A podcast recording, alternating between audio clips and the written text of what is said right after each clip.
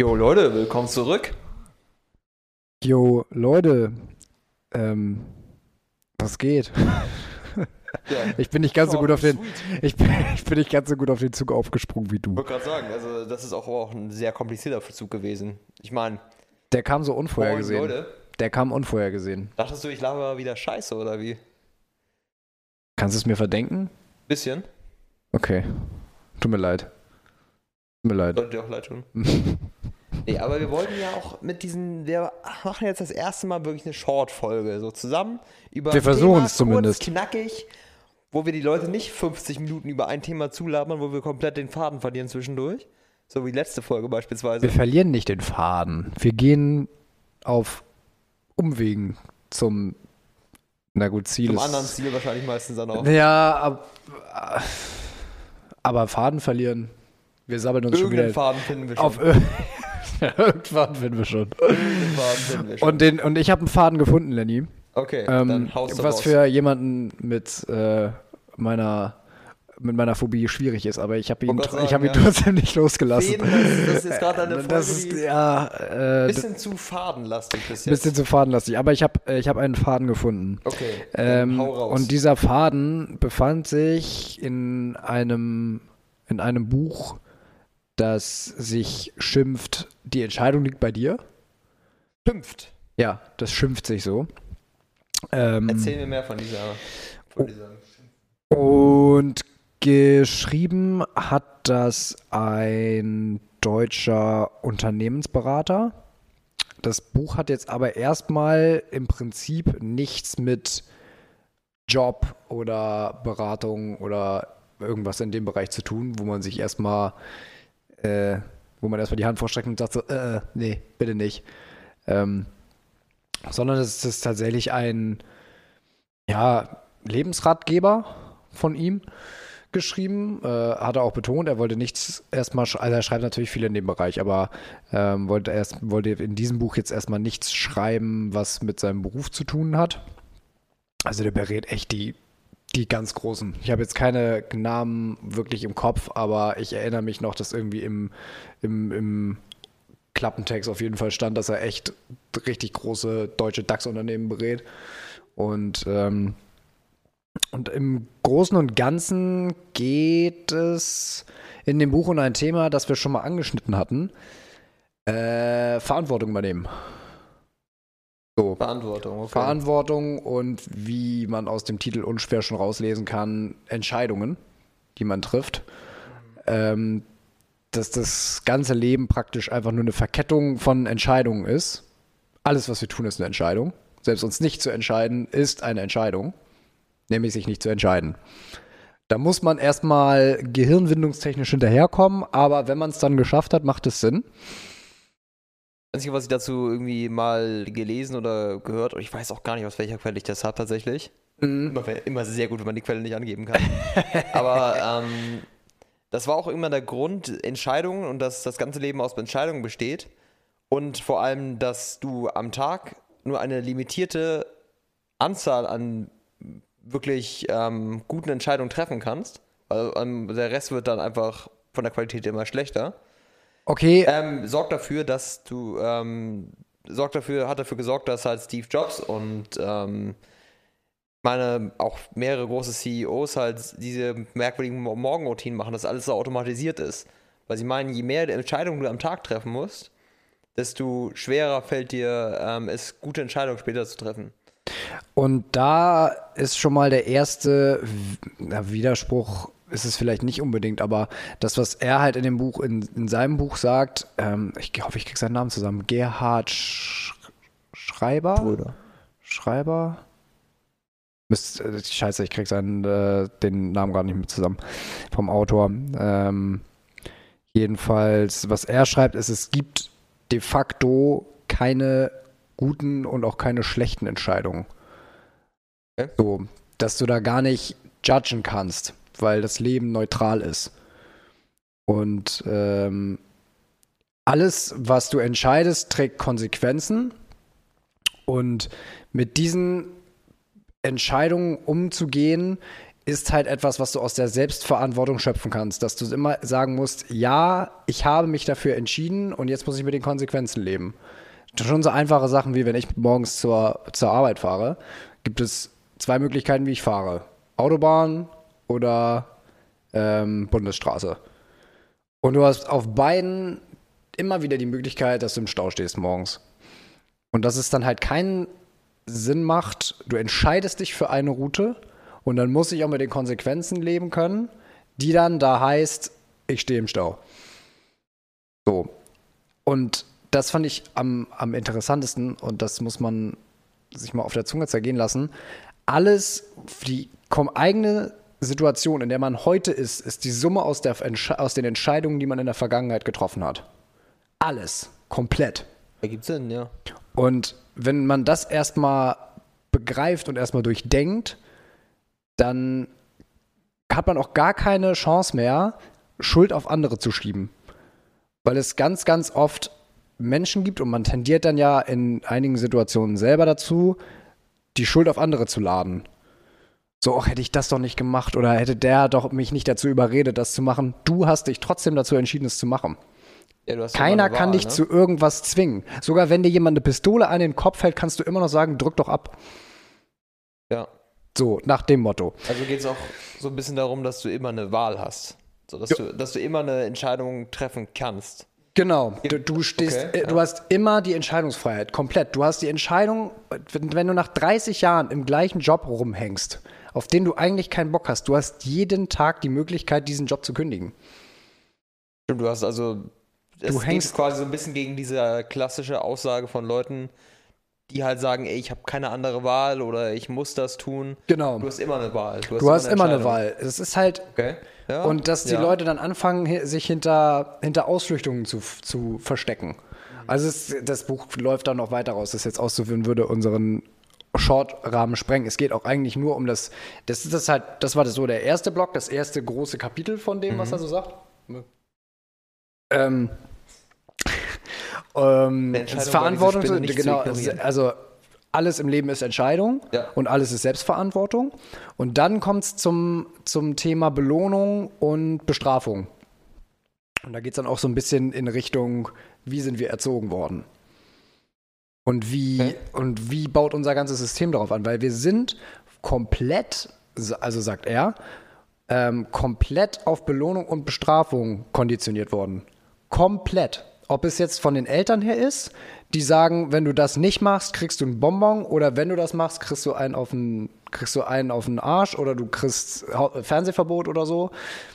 Ähm, ob es in der Schule ist, dass du mit, dass die Lehrer uns zu Eigen, also was heißt Eigenverantwortlichen, ist es ja auch dann irgendwie nicht, aber dass Lehrer uns mit Belohnungssystemen, Noten sind ja auch nichts anderes als ein Belohnungssystem. Ja, im Grunde das. So. Ja. Oder ein Bestrafungssystem. Oder ein Bestrafungssystem oder dass du rausgeschmissen wirst, wenn du laut bist. Oder dieses klassische in der Ecke stehen. Ich weiß nicht, ob das bei euch noch Thema war. Nee, nicht mehr wirklich. Also. Ich musste mal vorne bei der Lehrerin Händchen halten. Das war richtig demütigend. Das wusste sie aber auch dann. Das ist richtig demütigend. Kannst du die psychologischen Tricks damals? So, ich glaube, das ist auch schon ziemlich grenzwertig. Aber. Ähm, Schwierig, ne? aber auch überall. Ähm, auch in der Wirtschaft, wenn du arbeitest, Belohnung mit einem Bonus oder halt äh, Bestrafung durch,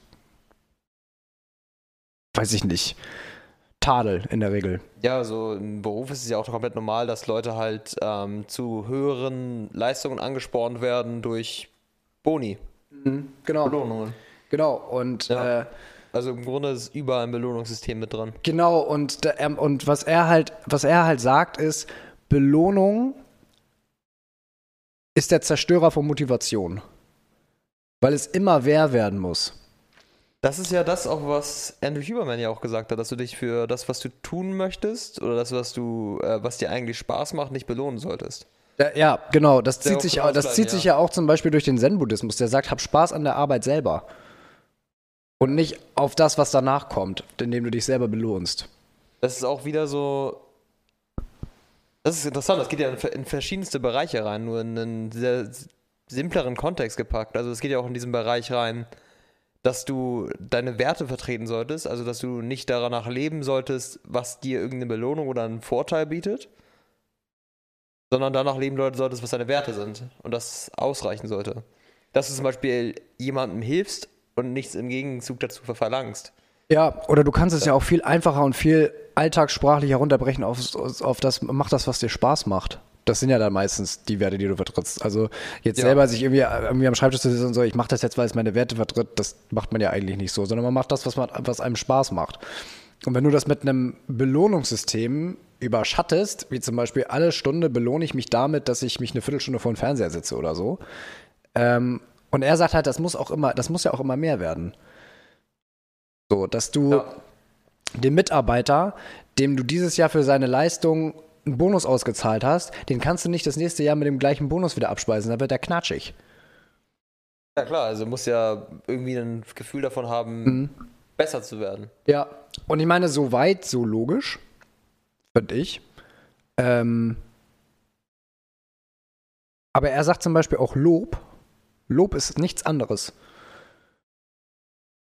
So, Lob ja. ist eine Belohnung und Lob ist auch gleichzeitig, und so habe ich das noch nie gesehen, Lob ist mm, in seinen Augen nicht unbedingt eine Demütigung, aber eine gute, auf einem guten Weg dahin.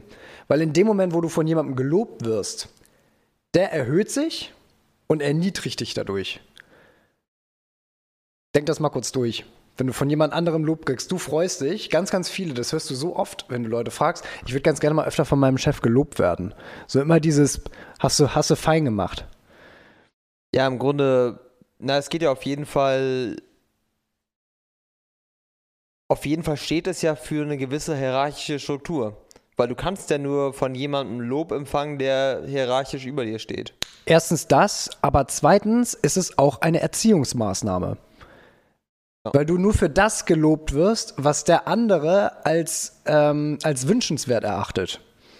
Ja, also machst so, du. Das ja, heißt, jemand anderes zwingt dir seinen Willen auf, um es mal so hart auszudrücken. Und das ist nichts anderes als Fremdbestimmung. Und das, und das ist halt das, wo er in diesem Buch halt weg will. Von diesem fremdbestimmten Leben, dass man sein Leben mal durchleuchtet und zu sagen, wo bin ich selbstbestimmt und wo lasse ich mich selbst, selbst bestimmen.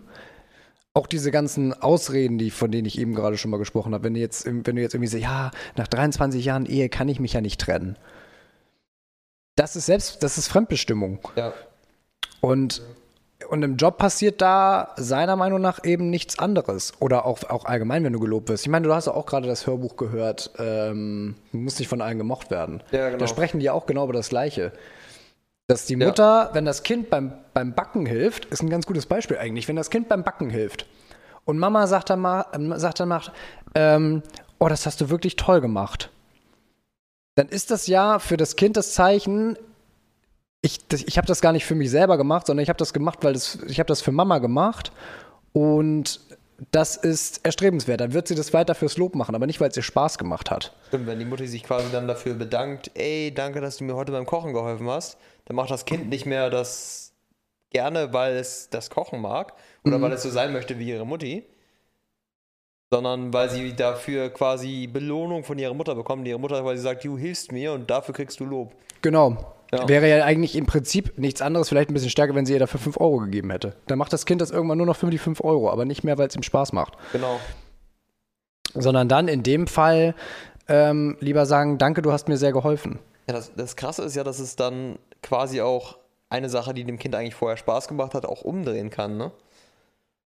Ja. Also es dreht ja auch einfach komplett das auf den Kopf. Du denkst, eigentlich das kind, will das Kind die ganze Zeit sagen, ey, ich will so wie, so wie meine, meine Mutter gerne kochen lernen oder meine Mutter kochen oder, oder ich würde gerne irgendwie auch mal ein Blumenbeet bestücken oder sowas, wenn, das, wenn, sie, wenn sie ihre Eltern im Garten beobachtet, wenn wie der Vater gerade das Blumenbeet macht oder sowas.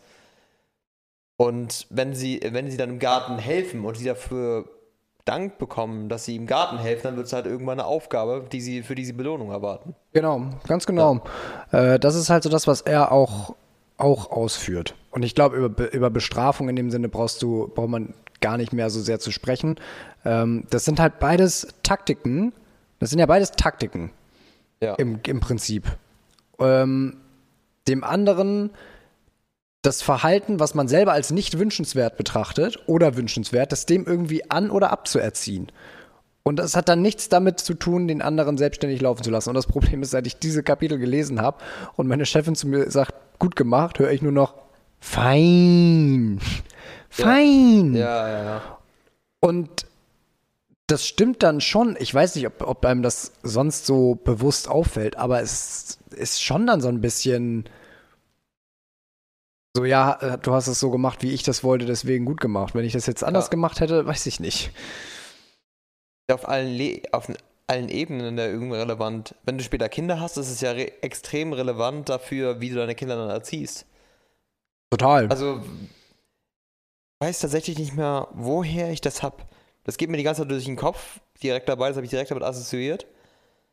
Es, ich habe irgendwo mal gehört, dass ein Vater so erzählt hat, wie er seinem Sohn quasi ähm, beigebracht hat, wie es ist, oder seinen, seinen eigenen Garten zu pflegen. Und er hat dann gesagt, okay, du kriegst jetzt dieses Stück Garten, das ist deins.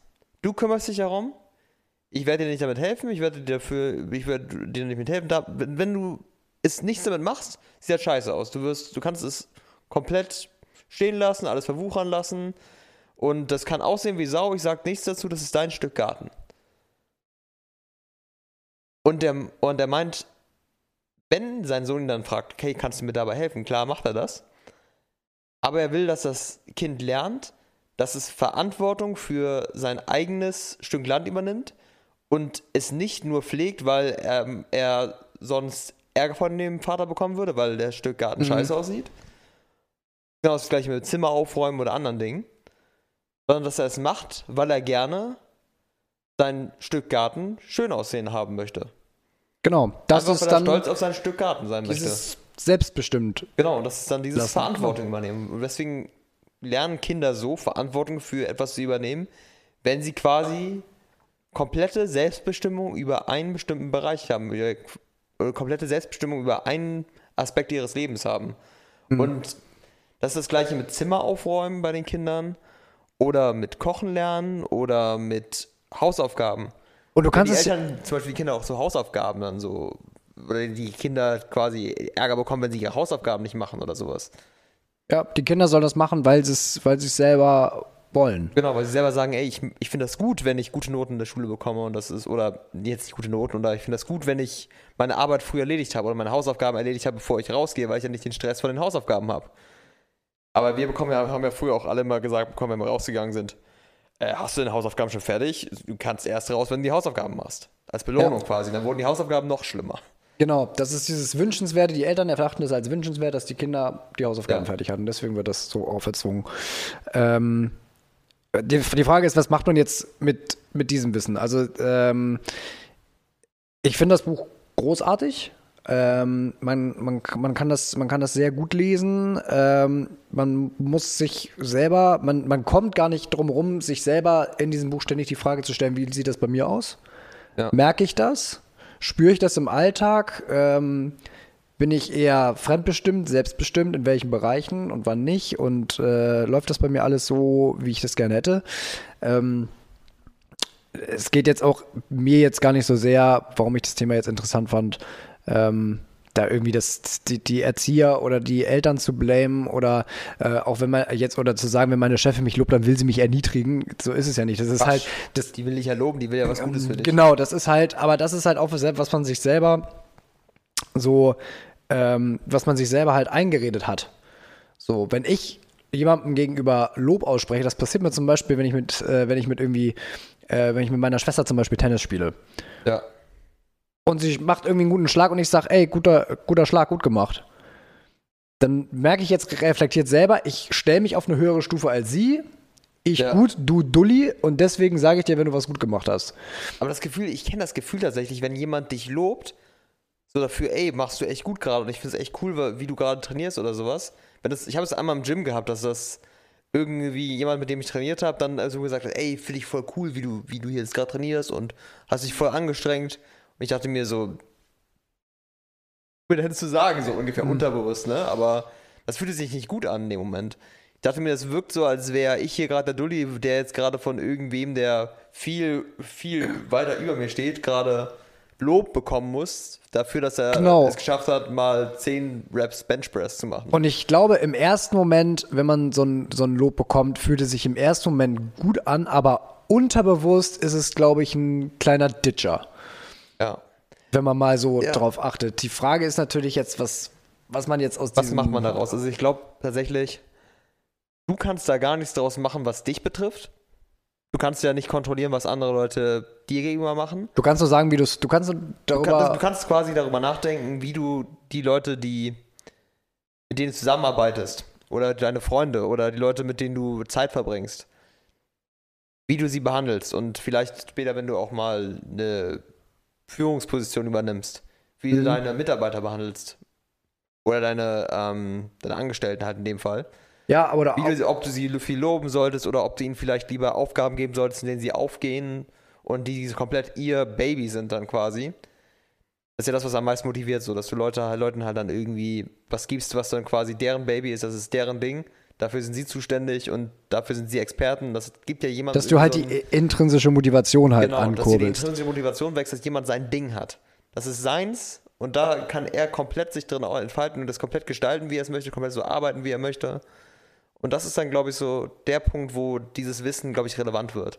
Aber auch, wie du selber, wie du selber, wenn du jetzt, wenn du jetzt zum Beispiel weißt, ähm, wie Lob eigentlich, eigentlich wirkt und wirken soll. Ja. Weil ähm, der Autor geht da schon ziemlich hart ins Gericht und sagt, Lob ist Manipulation. Ist es ja auch theoretisch. Ist es in gewisser ja. Weise wahr. Da, da- sagt der. Manipulation ist ja nicht immer was Negatives. Ja, und Manipulation. Jeder manipuliert. Immer und überall. Du möchtest ja, In irgendeiner natürlich Form. möchtest du in irgendeiner Form von anderen Menschen irgendwas haben. Wenn du mit, quasi, selbst wenn du, wenn du mit deinen Freunden Zeit verbringst, ist ja quasi Manipulation dazu, dass die Leute mit dir befreundet weiterbleiben, weil damit du nicht alleine bist. Und was man aus diesem Wissen halt rausmachen kann, erstens, wie reagiere ich darauf, wenn ich das jetzt weiß? Und zweitens, bin ich jemand, der von diesem Lob tatsächlich abhängig ist? Ist Bin ich jemand, Frage, der ja. diesem Lob hinterher, hinterher rennt? Dieser jemand, der sein Leben nach, an, nach, dem, nach dem Lob und den Wertvorstellungen anderer Leute ausrichtet und der dafür alles tut, wie dieser hechelnde Hund, der einfach nur auf ein bisschen Lob rauscreept und gleichzeitig Bestrafung vermeidet, weil das eine geht ohne das andere nicht. Ja. Und ich glaube, da kann man sich schon mal im Rahmen dieses Buches äh, ein paar sehr wichtige Fragen stellen. Ähm, ich kann es auf jeden Fall nur empfehlen, dieses Buch mal zu lesen. Die Entscheidung liegt bei dir.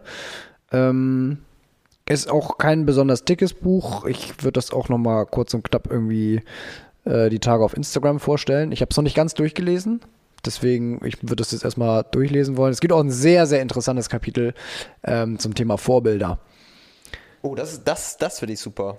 Das ist, glaube ich, wichtig. Weil er sagt, vor, weil er sagt, Vorbilder sind der Grundbau alles Übels, allen Übels. Ach so, okay. Interessante Wendung, ne? Hättest jetzt, ich, sehe an deinem nee, Gesicht, dass also du. ich hatte, gedacht, ich hatte schon gedacht, dass er nicht sagt, dass man jetzt Leute vergöttern sollte. Aber ich dachte, dass er wenigstens dann sagt, dass Vorbilder so und so gesehen werden sollten und dass man auch Positives aus Vorbildern ziehen kann, weil ich glaube, Vorbilder sind schon was Wichtiges. Also sein Ansatz ist halt, ich kann das einmal ganz kurz, ganz kurz nochmal abrappen, Ja. ähm, dass Vorbilder nichts anderes sind als auch eine Form von Selbstbestimmung. Ich bin mit mir selber nicht zufrieden, deswegen gucke ich mir, gucke ich zu jemand anderem auf, dessen Werte ich für richtiger halte als meine eigenen und versuche das zu adaptieren. Und versuche Ja. dadurch eine billige Kopie zu werden. Das ist ja das, worauf, worüber wir auch gesprochen haben mit Vorbildern in der Folge Vorbilder Psychopathen. Genau, deswegen, deswegen kam ich da drauf. wenn du irgendjemanden siehst, den du total cool findest, dass du den so stark nachäffst und teilweise diesen Charakter spielst. Vielleicht bist du damit ja eigentlich gar nicht allein, dass jeder das auf irgendwie so einer Stufe macht. Ich bin davon fest überzeugt. Also, Ja, ich ähm, mache das auf jeden Fall auch. Also, dass ich, wenn ich jemanden häufiger mal sehe im Fernsehen, YouTube, whatever, dass ich dann immer so ein bisschen Charaktereigenschaften von der Person, die ich als Vorbild sehe, annehme. Genau, und er sagt halt, dass das total äh, kontraproduktiv und schädlich für die eigene äh, für die eigene Persönlichkeit ist. Also ähm, das klingt halt immer so billig und abgedroschen, aber ähm, er sagt, dass der ein, die einzige Person, weil du fängst an dem Moment an, dich mit einer anderen Person zu vergleichen. Egal, ob diese Person Ja. jetzt real ist oder irreal. Ähm, Menschen sind aber, sagt er, so individuell, dass es wäre, als würdest du Äpfel mit Birnen vergleichen.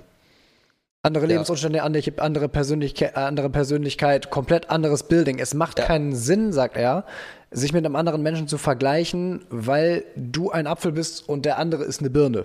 Ja, um es mal ganz das, stumpf. Das, besonders das Spannende ist, Menschen wollen ja immer nur das Positive haben. Das ist ja der Grund, warum das einfach nicht funktioniert. Mhm. Weil wenn du jetzt beispielsweise so gut sein, ein guter Golfer sein möchtest wie Tiger Woods, du kannst nicht einfach nur dir das gute Golf von Tiger Woods rauspicken. Nein, du brauchst die harte Kindheit. Du brauchst die harte Erziehung von dem Vater. Du brauchst die Jahre, jahrelang, ähm, stundenlang Trainingssessions, jeden, jeden Abend, jeden Morgen vor der Schule, nach der Schule. Du brauchst richtig, richtig viele Du brauchst ja schon alleine auch, auch das Leben, Mindset. Du damit musst, du überhaupt dahin kommen kannst, um zu sein, dieses Mindset zu haben. Also was er sagt ist, um so zu sein wie Tiger Woods, musst du Tiger Woods sein. Genau. Anders geht es du nicht. Du musst das komplette Paket mitnehmen. So und ähm, jeder ist, jeder ist einzigartig, jeder ist individuell und es macht keinen Sinn, sich mit anderen Menschen in dem Sinne zu vergleichen. Das Einzige, womit man sich vergleichen kann, ist man selber. Ja, weil keiner kann das wirklich so nachahmen, wie du gerade lebst und was du alles durchgemacht hast. Genau, niemand ist in irgendeiner Form wie du. Du kannst auch die äußeren Umstände komplett nachbauen. Ähm, wenn das Innere nicht passt, dann wird da nicht das Gleiche am Endeffekt bei rauskommen. Also, ähm, ich meine, es gibt ja sogar Experimente mit Zwillingen, ja. wo die das komplette gleiche genetische Grundmaterial haben, auseinander ähm, getrennt wurden voneinander, in unterschiedlichen Lebenssituationen aufgewachsen sind und schon hast du zwei völlig unterschiedliche Menschen, die komplett gleich aussehen.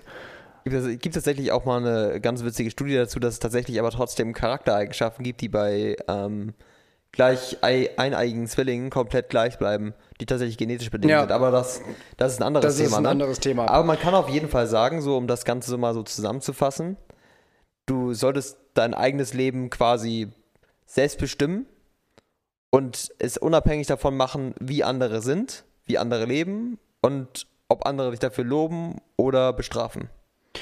Genau, also meine Schlussfolgerung jetzt nach, äh, nach dieser kurzen Folge wäre einfach, sich als Grundlage mal, weil das war jetzt wirklich alles nur recht kurz, short zusammengefasst, ähm, sich dieses Buch mal durchzulesen und ähm, sich mal wirklich intensiv die Frage zu stellen, wie viel Verantwortung für mein eigenes Leben trage ich zurzeit? Welche Entscheidungen haben mich in meinem Leben an diesen Punkt gebracht, wo ich jetzt stehe? Und sich klarzumachen, dass egal welche, du kannst keine Entscheidung treffen. Wenn du morgens wach wirst und sagst, ich, ich treffe heute keine Entscheidung, ich, mache, ich bleibe den ganzen Tag im Bett, dann hast du eine Entscheidung getroffen. Das stimmt. So, ja. der Mensch ist die Summe aus seinen Entscheidungen und äh, sich das mal echt tief klar zu machen, ähm, was auch nicht von heute, von heute auf morgen geht, ähm, das ist für dieses Buch schon, schon sehr, sehr wichtig. Besonders und, auch einfach zu lernen, dass man für sein eigenes Leben verantwortlich ist. Genau, also es, es kommt, es kommt keiner und regelt das für dich. Genau. Und ähm, das, das, das klingt immer so, das sind Sachen, die durch solche stumpfen Sprüche echt schon abgedroschen sind teilweise, wo alle, wo man so sagt, so, ja, ja, komm, lass mich in Ruhe. Aber viele stimmen halt. Auch. Irgendwo kommen die ja her. Irgendwo, ne? kommen, irgendwo kommen die ja her. Man muss sich das nur mal richtig klar Man muss es, man darf es halt teilweise nicht so einfach, einfach als Spruch abtun, sondern man muss mal echt über wirklich dahinter gucken, was bedeutet das eigentlich wirklich. Ja.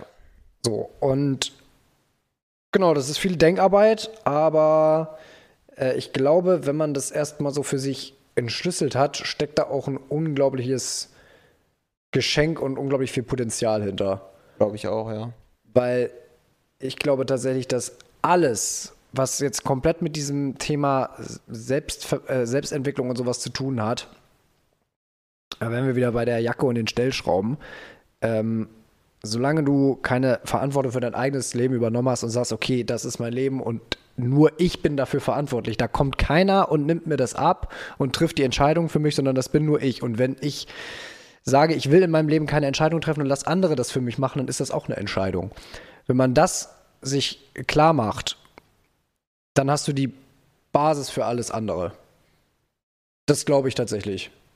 Weil alles andere ja. ist nur Pflasterkleben. Also klebt keine Pflaster. Klebt keine Pflaster. Aber an die Jacke. Aber äh, genau, das, das wäre so, so meine Schlussfolgerung daraus. Ja. Lest, das, ähm, lest das Buch. Super interessantes Buch. Ähm, werden wir auf jeden Fall bei Instagram nochmal reinstellen. Das war es dann mit der Shortfolge für diese Woche. Shortfolge haben wir es ganz gut geschafft. Ja, so um die 30 Minuten. Oh. Das wollen wir jetzt auch häufiger mal so machen, dass wir mal ein bisschen kleinere oh, Häppchen raushauen. Genau. Kleinere Themen, bisschen entspannter. Damit es für, den Arbeits, ähm, für den Arbeitsweg reicht. Ich würde auch mal sagen, fangen wir mit Promo an. Auf jeden Fall. Dann. Äh, Folgen uns auf Instagram. Machen wir ja sonst nie diese Promo. Ich wollte gerade sagen, äh, folgt uns auf Instagram. Wir werden, wir wollen das unbedingt intensivieren und ein bisschen mehr Entertainment für euch da äh, bereitstellen. Wir gucken mal, wo es hinführt. Wir ne? gucken mal, wo es hinführt. Leute, take care und haut rein. Alter, die Ohren steif.